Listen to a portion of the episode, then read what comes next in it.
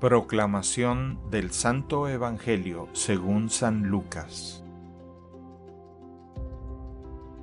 En aquel tiempo, después de que Jesús leyó en la sinagoga un pasaje del libro de Isaías, dijo, Hoy mismo se ha cumplido este pasaje de la Escritura que acaban de oír.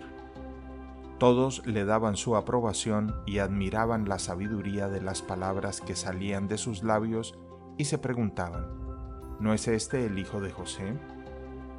Jesús les dijo, Seguramente me dirán aquel refrán, Médico, cúrate a ti mismo, y haz aquí, en tu propia tierra, todos esos prodigios que hemos oído que has hecho en Cafarnaún. Y añadió, Yo les aseguro que nadie es profeta en su tierra.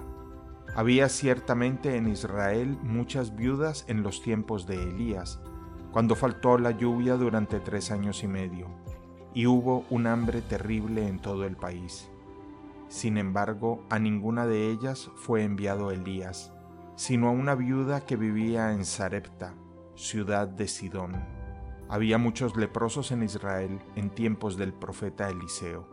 Sin embargo, ninguno de ellos fue curado, sino Naamán, que era de Siria. Al oír esto, todos los que estaban en la sinagoga se llenaron de ira, y levantándose, lo sacaron de la ciudad y lo llevaron hasta una saliente del monte, sobre el que estaba construida la ciudad, para despeñarlo.